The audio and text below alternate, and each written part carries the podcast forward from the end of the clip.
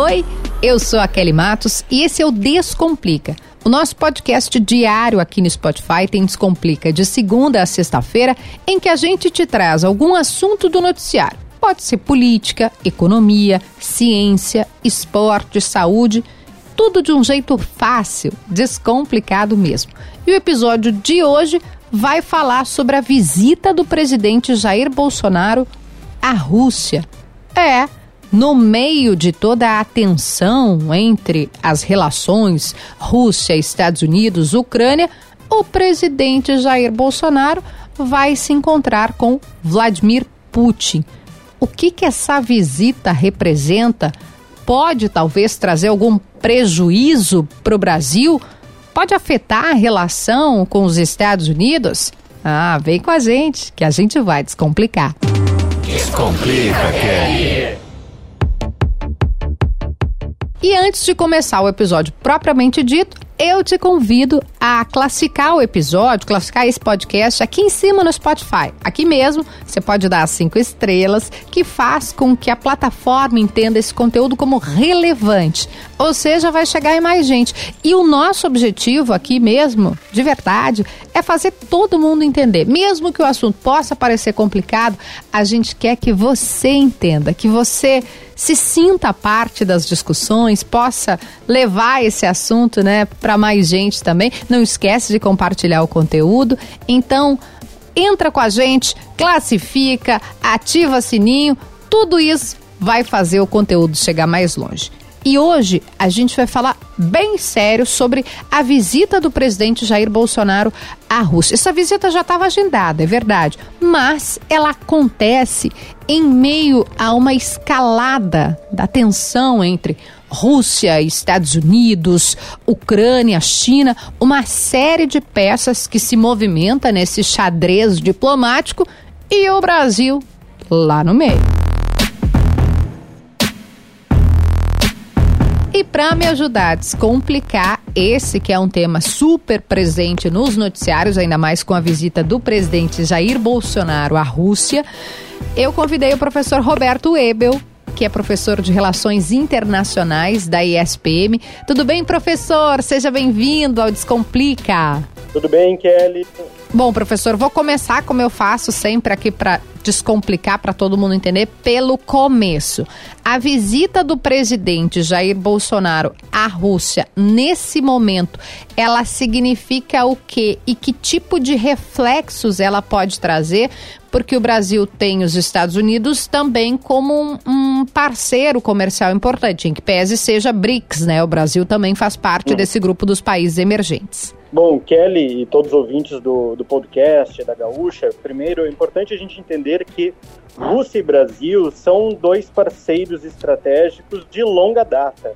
Né? Nós estamos falando de relações diplomáticas, relações econômicas e comerciais que datam desde a independência do Brasil né, há quase praticamente dois séculos. A uhum. Rússia, na época que era o Império Russo, foi um dos primeiros países a reconhecer a independência do Brasil e depois também foi um dos primeiros países a reconhecer a, a proclamação da República uh, no finalzinho do século XIX. Então são relações históricas, relações profundas. Todos os ex-presidentes do Brasil, desde a redemocratização, ou seja, mais de 30 anos, visitaram a Rússia e todos os líderes russos visitaram o Brasil desde então. Então, isso na verdade é uma continuação, essa visita do Bolsonaro à Rússia, agora no mês de fevereiro, uh, das boas relações entre os dois países. Assim como o Brasil também tem excelentes relações, principalmente comerciais, com os Estados Unidos. Né? Eu colocaria no, na mesma balança a, a, os dois países nas suas relações com o Brasil, tanto Rússia como Estados Unidos. Então é uma manutenção, digamos assim, daquela cordialidade entre as duas nações. Mas então é, o senhor já traz um elemento que para mim é super importante. Para quem não acompanha, a Rússia é um parceiro do Brasil e, e, essa, essa visita não é ao acaso, professor. Exatamente, Kelly. Ela é uma importante parceira comercial, diga-se de passagem, uma das principais uh, exportadoras uh, de commodities, né? O Brasil uhum. para a Rússia, nós somos um dos principais exportadores. A Rússia é um dos nossos principais compradores, então. E além disso, nós temos parcerias no campo da ciência e tecnologia muito importantes com a Rússia, na pesquisa aeroespacial, no desenvolvimento de softwares de tecnologia, de informação, enfim, a Rússia é uma grande parceira do Brasil. Claro, dadas as devidas proporções, menor que os Estados Unidos. Mas a gente não pode menosprezar essa parceria, principalmente no campo da tecnologia e no campo da agricultura. O Brasil exporta muito, nosso Rio Grande do Sul exporta muito para a Rússia. Então, como você colocou, ela não é ao acaso. É uma visita que, claro, ela tem uma simbologia, né, pensando na política externa do governo Bolsonaro, de um afastamento, digamos assim, do governo Biden. Uhum. Né, até então, entrando aí para o ouvinte nos entender, né, nós tivemos durante quatro anos é, uma relação muito próxima do Bolsonaro com o Trump. Aí o Biden ganha as eleições nos Estados Unidos. O Bolsonaro é o último presidente uh, dos países que mantém relações diplomáticas com os Estados Unidos a reconhecer a vitória do Biden. Ele foi muito crítico ao Biden, dizer que o Biden era de esquerda, enfim. Né? Então a Rússia acaba sendo um dos grandes e poucos parceiros hoje do Brasil nesse mundo, nesse sistema internacional, como a gente chama. Né? Até porque a China, a relação do Brasil com a China também ela se deteriorou um pouco durante o governo Bolsonaro. Verdade. Professor, para a gente contextualizar com o momento atual, a gente, de alguma forma, no podcast já vem falando né, sobre essa tensão estabelecida principalmente por causa da Ucrânia, né? as uhum. tropas militares russas colocadas ali é, com possibilidade de, de invasão, de tomada de território, e aí a OTAN, por outro lado, e Estados Unidos, né, de forma muito uh, forte ali, essa, essa guerra fria que, que retorna torna, que está quente, né, como eu brinco. O que que essa visita do Brasil, por estar acontecendo neste momento, pode trazer como reflexo, como efeito. Porque o Putin, né, que é essa figura, um enxadrista, ele tá ali posando com, com a China, tá posando com o presidente da Argentina e agora vai tirar foto, né, vai mandar um zap lá. Oh, tudo bom, pessoal? Aqui o Bolsonaro entrou no grupo. Exatamente. Bom, eu ficaria um pouco mais preocupado se fosse uma visita isolada e se fosse hum. uma visita, digamos assim, de última hora, como a gente fala aqui no Rio Grande do Sul, né? Mas é uma visita que já está pensada desde 2020, né? E nós tivemos a pandemia que praticamente interrompeu essas visitas e viagens internacionais de chefes de Estado, né? Então era uma visita que já estava programada. E eu não fico tão preocupado porque na última semana o presidente da Argentina, Alberto Fernandes, também visitou a Rússia e visitou a China, né, que hoje são, digamos assim, os dois grandes desafetos do governo Biden nos Estados Unidos. Exato. Né? Claro que a gente tem que pensar também um pouco da simbologia disso. Né? Os Estados Unidos hoje olham para o Brasil e sabem que o Brasil está num grande momento, digamos assim, de indecisão, né? porque nós teremos eleições em outubro pelas pesquisas, indica-se que Bolsonaro não será reeleito, então haverá uma mudança de governo. Né? E os norte-americanos eles são muito pragmáticos nesse sentido. Eu lembro, faço um paralelo, no finalzinho do governo Dilma, em que uh, o canal de comunicação governo norte-americano com o governo Dilma ele foi praticamente, eu não digo interrompido, mas estagnado porque se sabia que teríamos um novo presidente, no caso Michel Temer à época. Uhum. Eu, vejo, eu vejo essa mesma situação hoje, né? Então, claro, eles olham com uma certa atenção para as eventuais declarações que o Bolsonaro fizer enquanto estiver em Moscou, né? mas eu não vejo isso causando uma grande preocupação ao governo norte-americano, porque sabem também, eles conhecem a história diplomática do Brasil e sabem dos posicionamentos do Brasil. Mas é claro, né, aí é um ponto importante, Kelly e ouvintes, o Brasil é um aliado militar extra-OTAN dos Estados Unidos, ou seja, é um status preferencial do Brasil na aquisição de armas, né, em cooperação de exercícios militares, de agenda de segurança e defesa, enfim. Né, então o Brasil também não pode menosprezar é, esse status que ele adquiriu no, durante o governo Trump, né, quando ele reconhece esse papel do Brasil como um aliado extra-OTAN. Né. Mas eu não vejo essa visita do Bolsonaro à Rússia como algo que possa piorar as relações do Brasil com os Estados Unidos. Sim, pode deixar estagnado, enfim, mas não, eu não vejo uma represália, enfim, claro, tudo dependendo das declarações do Bolsonaro em Moscou, né? Vamos ver se alguém vai perguntar lá nas coletivas de imprensa qual é a opinião do Bolsonaro sobre a questão da Ucrânia. Espero que não façam essa pergunta. É, porque o presidente não costuma, goste ou não do presidente, não costuma ser muito diplomático nas suas falas, né? A gente sabe que às vezes seria melhor é, conter ali, né? Deixar no, no, no ar do que sair uma declaração atravessada, como a gente já viu em, em outros momentos. Deixa eu aproveitar, é, professora, a sua presença aqui para entender também, o senhor citou aqui a China, né?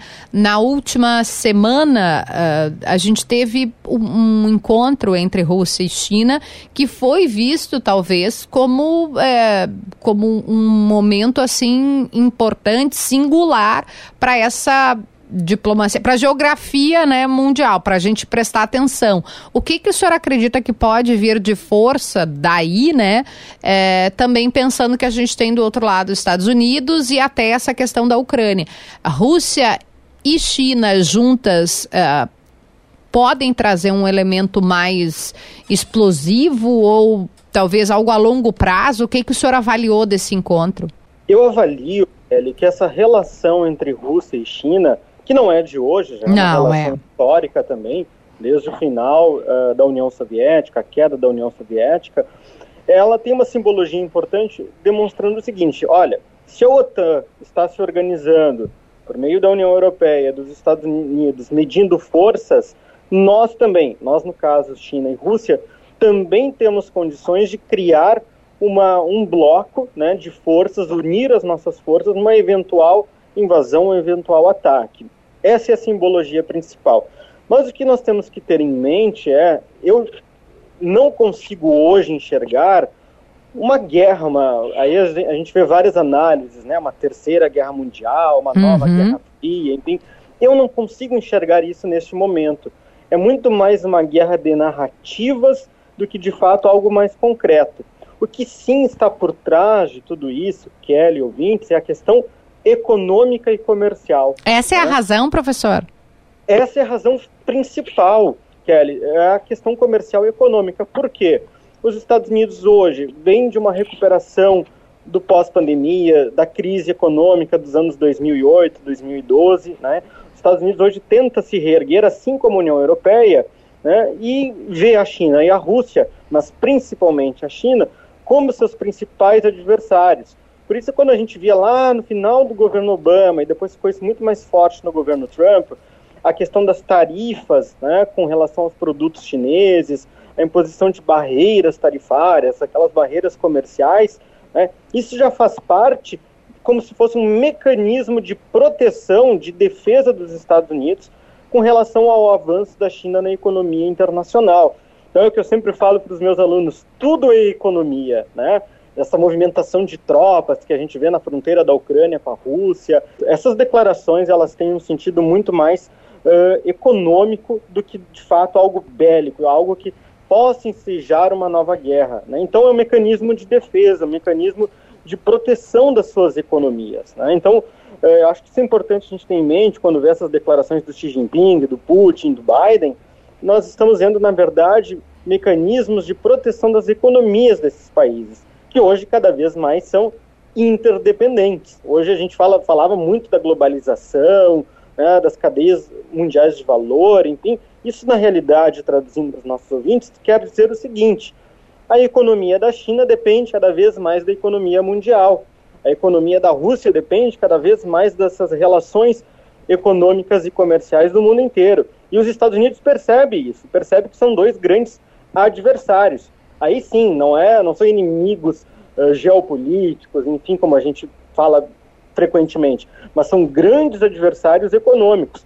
Ou traduzindo ainda para o bom português, bons concorrentes. Hum. Então, é, acho que isso é o principal quando a gente vê essas movimentações hoje. Claro, elas assustam, né? Para quem não conhece, não acompanha, ah, mas vai ter uma guerra, isso pode influenciar é aquela narrativa, é aquela simbologia, né? Mas por trás disso é a questão econômica. Então vamos dar um exemplo, professor, em que que Estados Unidos e China são concorrentes? O senhor citou aí, né, questão de, de produtos, enfim, para ficar mais claro, por que que, por que, que eles estão eles estão brigando não porque uh, um é do Grêmio ou do Inter, né? Eles estão brigando porque tem dinheiro envolvido. Exatamente, é, esse grenal, digamos assim, eu falaria que é uma questão principalmente de tecnologia, né? Aí vem a questão do 5G que a gente vê quase todos ah. os dias na imprensa, enfim, é o domínio de uma tecnologia que vai trazer não milhões, mas bilhões de dólares para a economia daquele país que dominar esse padrão tecnológico. Para fazer uma comparação bem simples, quando surgiu o DVD, né, ou mais recente ainda, o Blu-ray, muito antes do streaming, de uhum, Netflix, enfim, uhum. nós tínhamos diferentes padrões. Tinha o Blu-ray, HD, DVD. Quando surgiu o DVD, tinha o DVD e o VCD, o VHS, ainda estou indo mais antigo ainda, né? VHS e o Betamax, tem gente que nem sabe o que é isso que eu estou falando. É o mesmo que nós vimos hoje com relação ao 5G.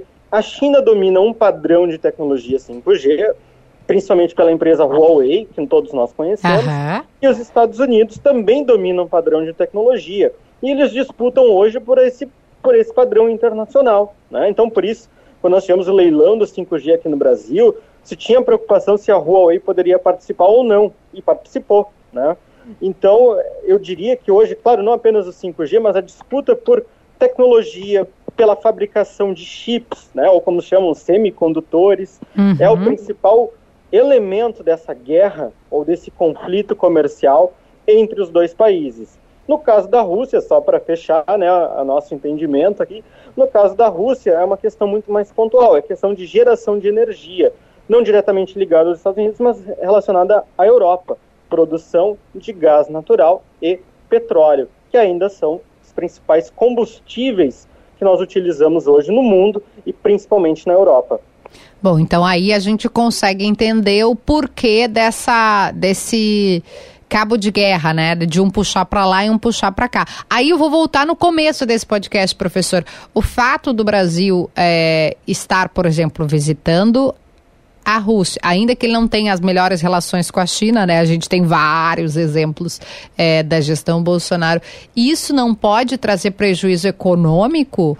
Ou é, nessas questões de, de, de, de, compra e venda, menos vale a, a, o discurso, né? O, o a rede social, o, o, que se fica bradando aí no, no, no o discurso ele vale muito, né? Tanto uhum. que quando Bolsonaro fez aquelas declarações contra a China, que poderia até mesmo reconhecer Taiwan, ainda no período de campanha, a China ela foi muito enfática dizendo né, que poderia o Brasil sofrer uh, consequências muito graves se o Brasil adotasse esse discurso mais pró-Taiwan ou ainda até mesmo mais crítico ao governo chinês.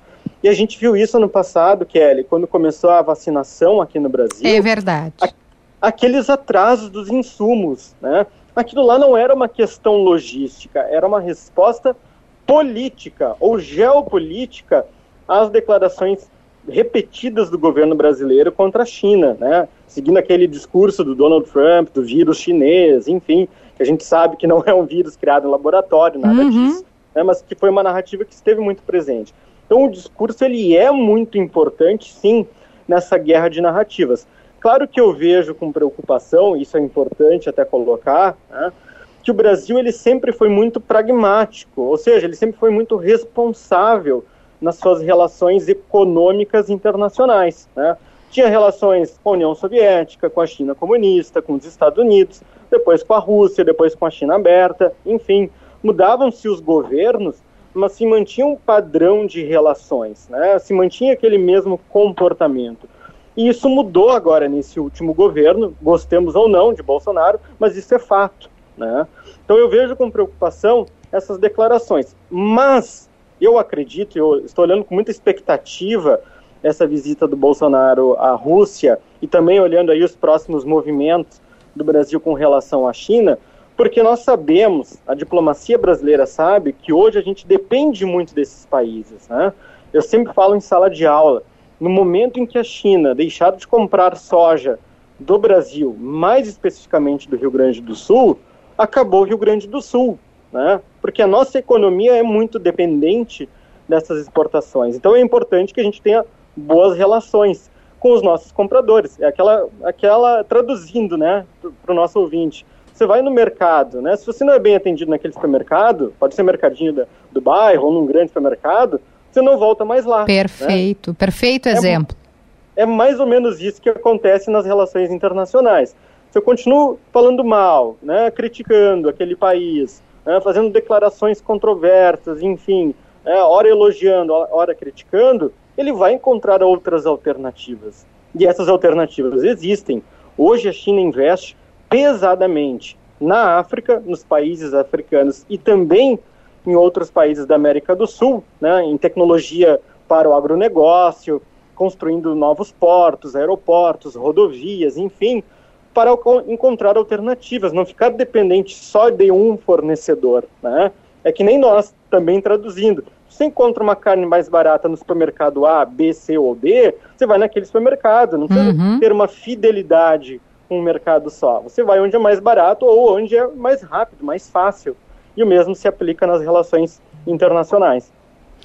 Professor, eu vou aproveitar, né, já que a gente está falando aqui, já encaminhando para o final, para agradecer o seu tempo aqui, a sua explicação tão didática, né, dando exemplos do nosso dia a dia, do nosso cotidiano, e vou perguntar de Ucrânia também.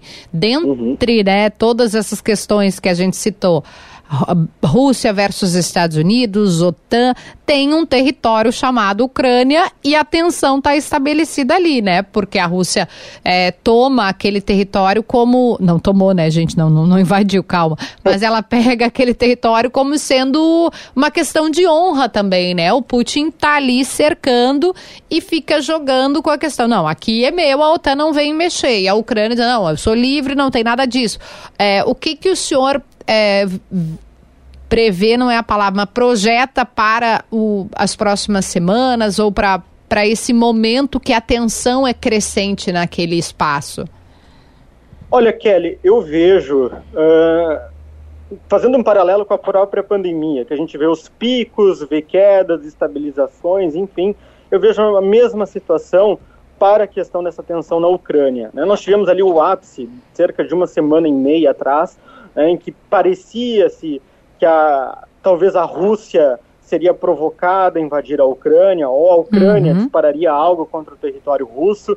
Vimos aquelas né, movimentações de tropas russas na, na fronteira, mas eu vejo que talvez o momento pior, se a gente pode chamar assim, ou talvez o momento de maior tensão já passou. Por quê? Exatamente nesse momento, agora nessa, nessa semana, os líderes de uh, França e Alemanha, o presidente da França, Emmanuel Macron, e o primeiro-ministro, né, o chanceler da Alemanha, Olaf Scholz, eles visitarão a Rússia, se encontrarão com Putin e depois visitarão a Ucrânia, né, a fim de colocar, como a gente fala em bom português também, panos quentes nessa tensão, né, ou seja, diminuir a tensão que ocorre hoje na, na União Europeia. Acompanhando muito a imprensa da Ucrânia, a imprensa da Rússia, né, que é, ainda apesar da censura que, que ocorre na Rússia, enfim, a gente tem acesso à informação, ainda que limitada, eu vejo que foi muito mais uma, uma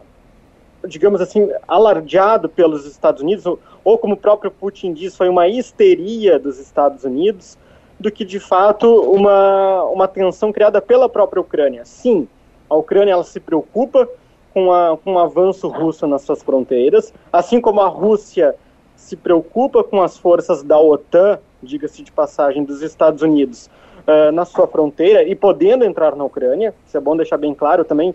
A OTAN não está na Ucrânia, isso é bom deixar bem claro. Uh, eu vejo que é uma, uma tensão que foi criada pelos Estados Unidos a fim de dizer o seguinte: olha, nós precisamos aumentar a OTAN, a, a expandir a atuação da OTAN e também precisamos estar presentes no leste europeu a fim de conter o Putin. Tudo isso também para concluir né, o, o argumento para os nossos ouvintes. O governo Trump, quatro anos, ele foi um governo de retração da imagem dos Estados Unidos, ou seja, diminuição da projeção dos Estados Unidos no mundo. Eu Tanto digo, é que... professor, que o, o Trump é, governava para dentro, né? Fazendo uma simplificação bem rasa, mas o Make uh, America Great Again, né? América para os americanos, né? Para o cidadão americano se sentir de novo orgulhoso da sua pátria. E o Biden retomou um um pouco, bastante, né, dessa ideia de Estados Unidos como nação e, e mediador de conflitos mundiais. Em que pese ele tenha saído do Afeganistão, agora fiquei pensando sobre isso, né?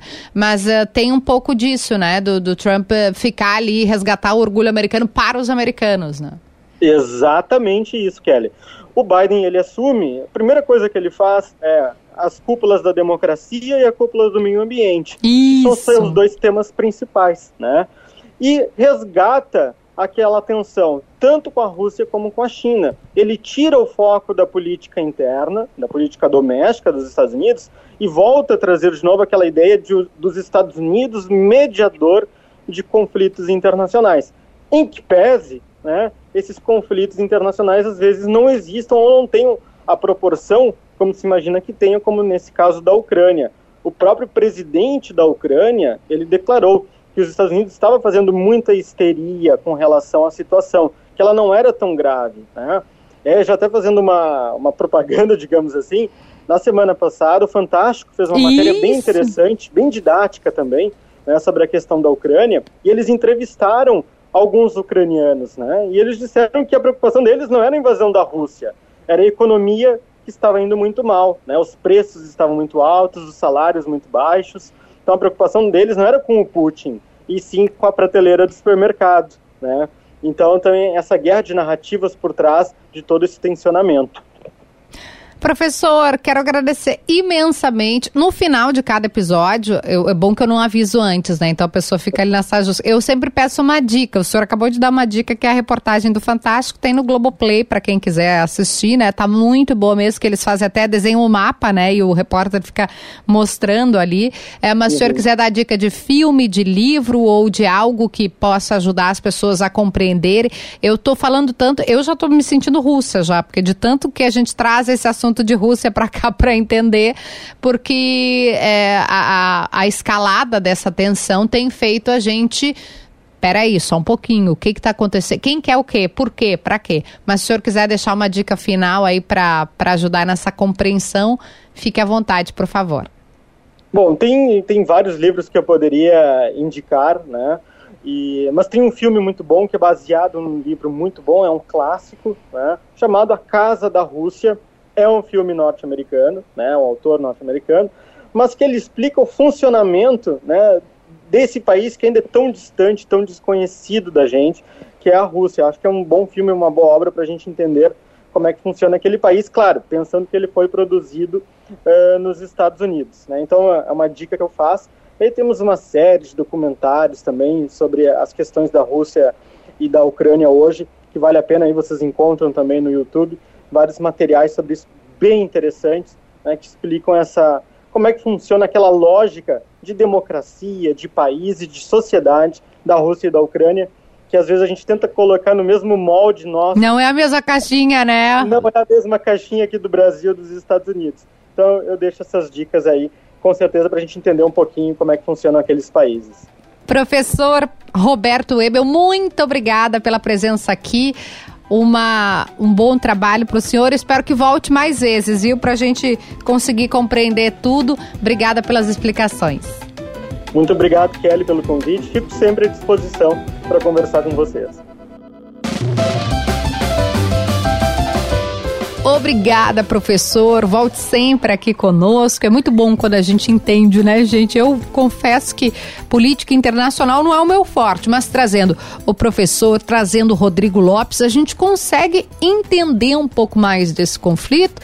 E aí, eu digo, gente, quando a gente sabe, fica muito mais fácil fugir de quem está querendo nos enrolar. O episódio de hoje vai ficando por aqui, mas eu te espero amanhã com mais um Descomplica um beijo, até lá!